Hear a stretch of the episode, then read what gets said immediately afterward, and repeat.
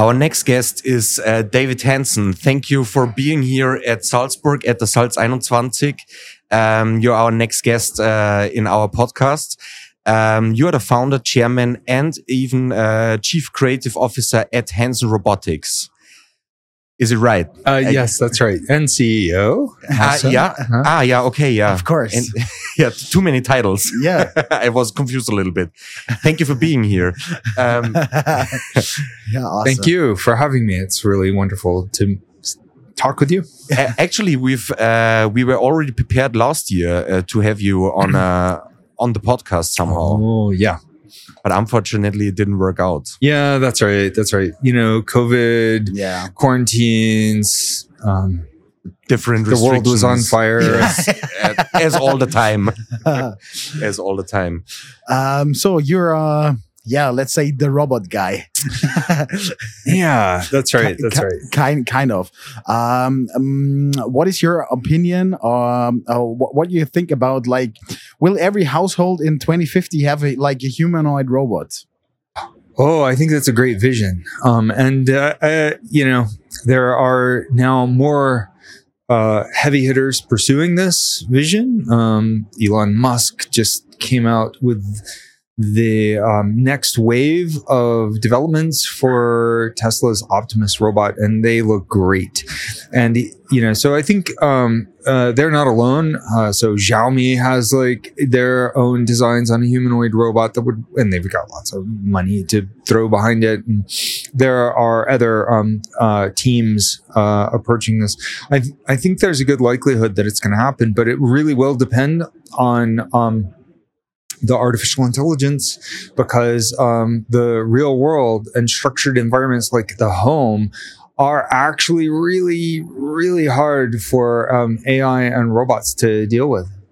It's it, it's a huge challenge, but um, if we can give machines common sense, if we can give them adaptive general intelligence, then they can make a huge difference in a wide variety of environments, including home. We'll have robots in our lives all over the place.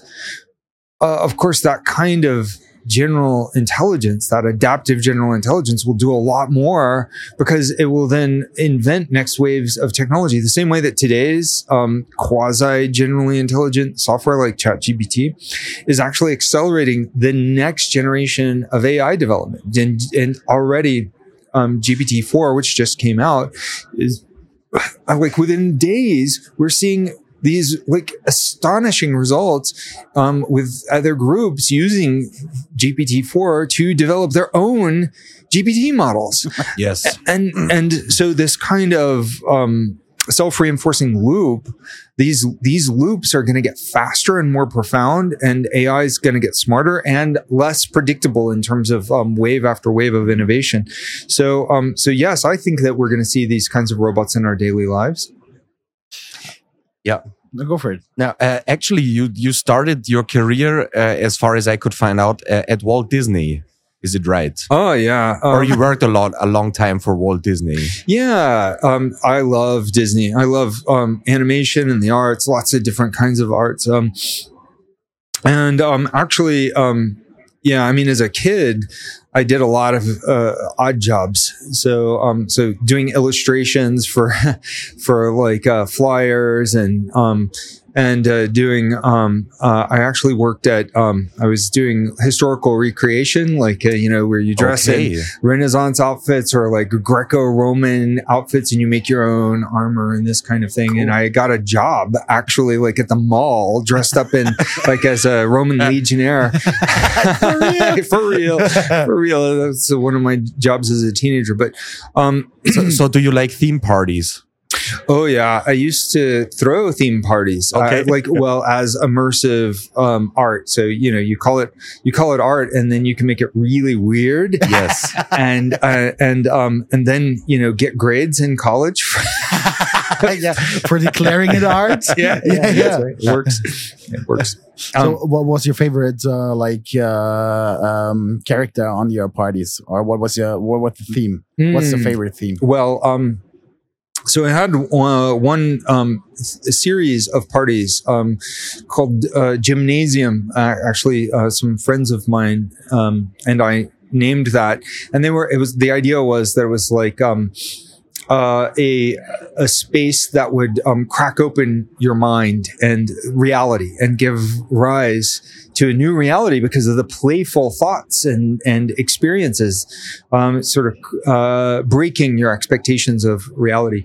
And so um, one in the series of this was called Gymnosophore that, that I called it okay. Gymnosophore, and that um, had a um, uh, a large, uh, fairly large, like um, uh, six meter hot tub that I made, um, a big fleshy hot tub with special effects materials, um, with hair like um, wow. horse hair flowing flowing down it, and the and the bubbling water was sort of okay. uh, flowing over the edge and down like this like weird fleshy waterfall um, zone, and um, and so then, uh, you know, at this party, it was like there was another um, hot tub made by another artist, um, David Deeney, uh, that looked like uh, like igloos and ice cubes and stuff. And and there there were other like uh, things at the party, and people went crazy for these parties. So these were like parties usually involving these immersive spaces that you'd have to swim through, and um, and people would like um, come out changed. So in some cases, there would be um, pre-scheduled things happening. In other cases, people would be given, see, like on their invitation, uh, behavior imperative, something that they were supposed to do cool. to br- like bring to the event. And in some cases, the whole system was controlled by an intelligent control system. So okay. called, uh, um, so I, I wrote an undergraduate paper on this called Robotic Party Architecture about oh, psychoactive wow. themed uh, immersive environments. This was all before working for Disney. Uh, um, yeah, but you, you kind of uh, like uh, what, uh, what what characterizes you more? Like you're more of the arti- artistic guy or more of the tech guy? Uh, I don't know. Um, so, I mean, I'm more of the um, dreamer, the crazy dreamer, yeah. and the world of arts and the world of engineering um, then serve those dreams as they kind of spool out. So um, I would say, yeah, science. I mean, science is also well served by dreams, honestly, because like um, if you're going to think about what can be and then how to prove it, then it's a creative process. Um, so the science is not necessarily uh, best uh, served by what is known or what we think is known, all the solid theories, but it's best served by what we don't know yet and figuring out how to go there. And so, in that sense, the f- very frontiers of science are um, philosophical. And um, this is this is also true on technology quests and business quests. Like, how can we make um, some new world? How can, can we dream it into existence with our minds, our hearts, and our hands? And um, and I think that's also what art is about. So how come that you didn't end up in in Hollywood, but uh, then you found uh, Hanson Robotics? Well, um, so I had felt um, along the way that artificial intelligence, as a teenager, artificial intelligence was going to change the world. I also, so I reasoned that it was necessary uh, to for civilization to get a lot smarter, and we had to use our technology tools to make ourselves smarter, make it smart, to solve the world's challenges. Um, coming from this creative background as an artist, I felt that was very important as well to like connect with people, but also that business would be important. So. Um, so working at um, Disney Imagineering was an amazing experience connecting in the world of business, um, the business of making dreams come true for kids and grown-up kids too. So um, uh, um, that was like graduate school for me, except that afterwards I then went to graduate school. uh, to, um, uh, I went to get a PhD um, in interactive arts and engineering. Okay. And in my um, graduate school essay, I talked about how it was really important to deploy this work. I you know, I laid it all out how AI and robotics and art um, and uh, cognitive science uh, was going to um, work together uh, harmoniously to um, to create machines that potentially could be alive and to artistically explore what that meant and um, how industry would be an important component. So just one year into my um, PhD studies, I had some results in um, the robots and materials and was starting to get attention and got invited to present uh, about a year and a half in to present at TED. And um and i i thought okay this is it. I've got uh you know I, i've got something here. I'm going to commercialize it. And i founded the company um in 2000 2003 um so and uh actually i started with a really bad name awkward name for the company i started uh, the company iRobot. no well actually there's a really good company that was already founded with that name um, but hu- uh, a, a tongue twister uh, human emulation robotics Human emulation robotics. Yeah. human like you emulate Human, the- yeah, yeah. robotics. right so so people kept twisting it humiliation Yeah, robotics yeah, human emulation robotics like conflagration um and um yeah so um so within two years changed the name to hanson robotics 2005 and um and uh yeah so um uh, and I started selling these robots, making and cu- and selling these custom robots as a PhD student, and that's how I funded my research.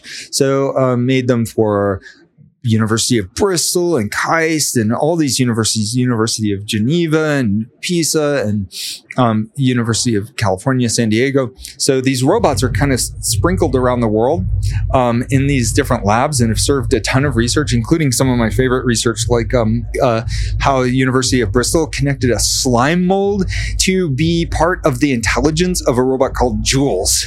So, um, like using this like fungus to drive the intelligence of that robot. And now they have a new um, version. That robot was made in 2006 and is still functioning today. I'm so proud um, uh, that some of these robots have lasted so long and done so much research. All of these are the older siblings. Of, uh, of our Sophia robot. In fact, Jules looks a lot like Sophia, except as a kind of i- i- intergender uh, robot. Okay. Yeah. Um, so, so Sophia has this older um, them robot. They, they them, uh, Yeah. uh, brother, sister, uh, and everything in between. Um, you seem to be kind of like of uh, the the rock star of robotics, because we talk to a lot of guys, a lot of tech guys, a lot of data guys, Mm. and they are all kind of, let's say, I'm not saying boring, but uh, you seem you seem really fun. Ah, Uh, um, um, how would you think? Uh, how do you think uh, this kind of helps you um, getting further with your creativity and and being like uh, cool with other people and connecting? Well, I I I feel very strongly that um, fun is um, serious business. uh, that you know it's it's essential. Um, and you know, play like a playful state of mind drives um, exploration, problem solving, and um, and can help deal with really stressful um, situations. Um, and so um, uh, you'll he- have heard in our conversation today that repeatedly I keep returning to this idea of um, creating these experiences that foment that creative, playful spirit in people who are participating. So, like artwork, and I think Disney does that as well. I think the these immersive themed experiences, like the robot party, party architecture, Gymnosophore, and um, and others, um, uh, have have worked that way. And um, you know, I hope that AI and robotics can be used this way because uh, it, there there is a need, a strong need, and therefore there's a kind of imperative, um, uh, ethical or moral imperative, to increase the creative diversity of the exploration of how these technologies can be used in the world to solve our problems. And so that playful, creative mindset where we don't get stuck is very important. And, um, and, uh, you know, I, we need more. We need more of that. We need technology tools that don't just, um, uh, you know, teach people to be the same cookie cutter style, but teach people to be different, to, to think differently, to, to think different as the old. But it seems like that um, uh, you com you try to combine like uh, two versions why robots are are are in this world. On the other, on one hand, it Mm. seems like um, um, you make dreams of children come true, and you create something like a magical world, or you try to. On and on the other hand, you try to create the future of tomorrow today somehow. Yeah. Uh, And is it easy for you to combine these two ways? Yeah, well, I think um, you know the um, uh, doing multiple things at the same time um, can be like really effective and good. Um, so. Uh, creating a technology platform that is also a kind of artistic expression, I think, is just natural and can work. And then um, knowing that, keeping the keeping those um, keeping that in mind, holding those separately yet also letting them overlap is powerful. It actually is more powerful than um, trying to only achieve one or the other. And then, in addition, though, what what I'm looking at is not just um, how we're bringing the real the the the visions of the future into reality today, but hopefully um, laying the groundwork, the framework for the research pursuit, research and technology pursuit of um, future innovation, while also putting out uh, the vision via, via the science fiction, if you will, of the robots, physically embodied science fiction. I think that's a fair um, assessment of what Sophia is. She's um, she's not fully sentient, but we make her act sentient. We create the illusion of life with real machine consciousness research and real AI and real robotics that we're creating today. But we're portraying this as um, as what may happen in the future, and then we're asking these questions sometimes with humor um, about what may happen in the future, what can go wrong as well as Yeah. what can go right, and then hopefully we're activating people's imagination about what that future might be. Yeah. Um, uh, and so doing that through the humanities as well as the t- world of technology. And then, um, and you know, I will say I'm very proud that I um, have had the chance to mentor young people, young students. College students, high school students, um, younger people have workshops with with uh, with young kids, and I hear um, that uh, some kids are influenced by the robots that we've created and by Sophia Awesome. to pursue careers in STEM and think about the possibilities of the future. They're inspired to pursue um, their dreams in that future. And I hope that we can make robots that do this um, for people. And so, you know, it it it is um, it is a crazy thing and and requires a kind of I, I don't know if the right word would be courage, but abandon wild abandon perhaps um, to dare to dream to to to to go ahead and dream forward. Absolutely. What what what what would be your vision for the future without any boundaries? So so let's say Mm. like nothing, no politics, no ethics, no nothing. well, um, I mean, I think um, the at the foundation, our ethics is driven by existence itself, by the desire to live and to survive and to not die, and also by our befuddlement and wonderment at um, the idea of life and death. And um, and these themes um, haunt us all the time, but they're also eh, right in our genome. I mean, uh, motives. They these are the drives. These are the motives um, inside every organism. Um, and if they're not there, of course, then those organisms would have perished and you know be weeded out. So it's it's kind of like this um, biological thing. And um, so so what that means is in order for us to achieve the craziest and most wild future then we have to live to see that future so we need some ethics we need the ethics to survive. We need the ethics not just of something rigid that's going to survive into the future but adaptivity. We need that creativity. Um, we need the appreciation the ability to appreciate life and all of its diversity and the interdependence of life the web of life.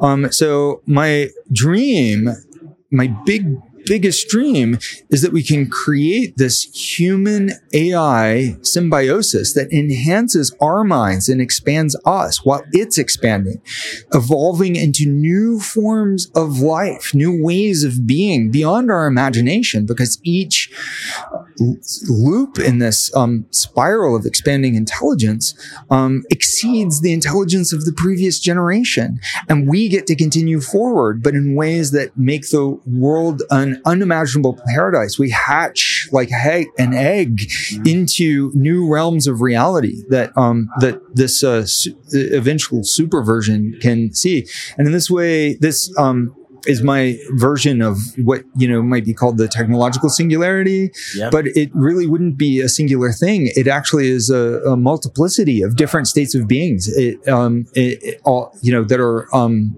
inter intertwined and um uh yeah so we'd retain our individuality but we become part of this like mega um uh super evolved hive mind Cool. That awesome. You, you, Best uh, answer. You know, uh, uh, when we prepared like this this panel or this this talk, uh, we researched, and I had a totally different opinion about you. Like uh, when you came here, so it's yeah. it kind of blew me away. Huh, yeah, you- yeah. you, thanks yeah, you're crazy and kind of nice. It's like a, a mixture of, of fun, crazy, nice, and super intelligent. I already got a, a answer for this question afterwards. yeah, so we got a, a rapid fire question round. If you're Okay. cool for that, cool yeah. let's go So um, let's start. If you could change something about yourself, what would it be? hmm Could be the smallest thing. I would. Oh, I I think that uh, a like uh, a, a perfect memory, but maybe not because um because you know like you might be haunted by a perfect Totally. memory, right? Yeah.